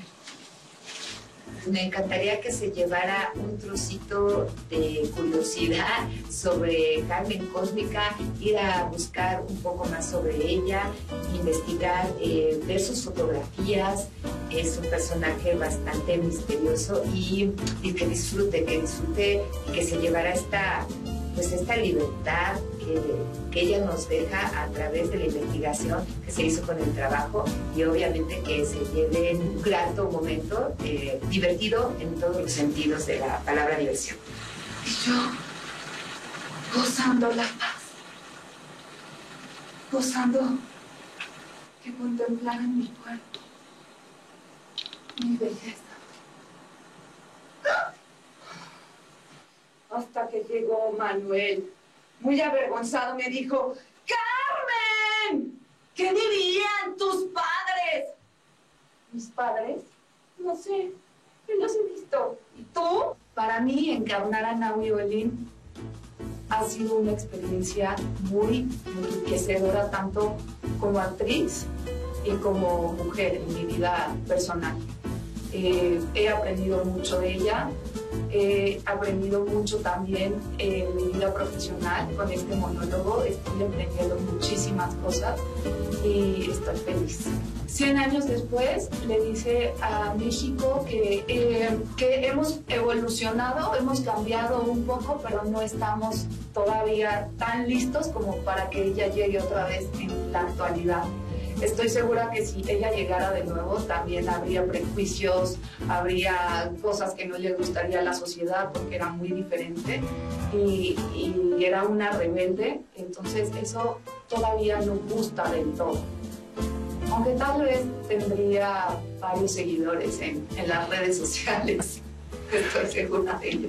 Nahui nació y floreció para quedarse por la eternidad. Ese fue el nombre que me regaló mi amor a ti. Movimiento renovador de los ciclos del cosmos. Soy poder de movimiento que irradia vida, luz y fuerza. Un monólogo inolvidable, la caracterización que tiene Coti Lorenzana de Nahuelolín, ustedes la acaban de ver, y más allá del parecido físico, de verdad que ha adquirido la esencia, el alma de esta gran mujer. Les quedan dos miércoles para poder ir a ver esta obra. Solamente les quedan dos funciones. Miércoles a las nueve de la noche eh, en el corazón de la Roma, y en la teatrería en la calle de Tabasco. Y de verdad, hay que conocer a esta mujer, hay que difundir y hay que apoyar el teatro mexicano independiente. Y de esto seguiremos hablando como cada jueves la próxima semana aquí en Diálogos en Confianza por el 11. Gracias, Andrés. Abrazo. Buenas tardes. Te vemos la próxima. Dos dudas eh, para cerrar contigo, Dulce. ¿Cómo se aborda el tema de la adopción con el niño, niña o adolescente? ¿Y qué pasa si este proceso ya no funciona? La sugerencia que, que se realiza desde la perspectiva psicológica es que siempre se les hable eh, de, sus orígenes, que siempre se les diga este tema de adopción y sobre todo que se les dé acompañamiento especializado. En los centros de asistencia social tienen este acompañamiento y posteriormente con la familia también se va haciendo toda esta ruta para siempre hablarles. Eh, recordemos que los niños tienen derecho tienen derecho eh, de participación, tienen eh, muchísimos derechos, pero fundamentalmente a que siempre se les hable sobre sus procesos en los que están involucrados. Sobre su origen también. Así es. Eh, incluso la ley permite, por supuesto, hablar de esta búsqueda de orígenes, por supuesto, siempre atendiendo a su desarrollo cognitivo, es como les vas a abordar sus orígenes. Si no funciona. Si no funciona, por eso es bien importante estas etapas previas a que se presente una jurisdicción voluntaria. Es decir, es en las etapas de convivencia y de acogimiento preadoptivo en donde podemos establecer si hay o no esta vinculación entre los solicitantes y la niña, niño, adolescente. Si el niño quiere regresar al DIF, ¿qué pasa? ¿Se le Eh, por- recibe? Por, supuesto, por supuesto que atendemos, porque nosotros jurídicamente continuamos con los cuidados y atención. ¿Cuándo es eh, eh, cuando ya el Sistema Nacional DIF o las, eh, las Procuradurías de Protección ya no tienen estos cuidados y atención? Una vez que el juez determina por una sentencia es que queda firme esta adopción. Sofía, ¿cómo cierras? Pues nada, a mí me gustaría recomendarle a, a tu auditorio, eh, la Corte tiene estos cuadernos de jurisprudencia. Si quieren conocer los casos que ha resuelto la Corte sobre adopción, los invito a consultar este cuaderno, que nos ayudarán a ponerlo en las redes sociales. Eh, Claro. Y aquí están los derechos de los niños a ser oídos, los derechos de niñas y niños a conocer sus orígenes biológicos y, y sus orígenes eh, eh, y su como parte de su derecho a la identidad. Aquí tenemos como los procedimientos y los casos y los invitamos a consultarlos tanto este como el cuaderno de filiación. Bueno, pues este ya no lo quedamos aquí en diálogo. Roseli. Un comentario de Julia Ramírez. El de la vida, crié a un niño de 7 años. Ahora es abogado, trabajador, padre de familia. Quiero decir con mucho orgullo que fue lo mejor que me pasó. Un motivo de alegría. Me enseñó y motivó para ser mejor mujer. Pues ahí está la posibilidad de adoptar siempre y dar una familia a alguien nos hace felices y de corazón así lo deseamos. Buenas tardes.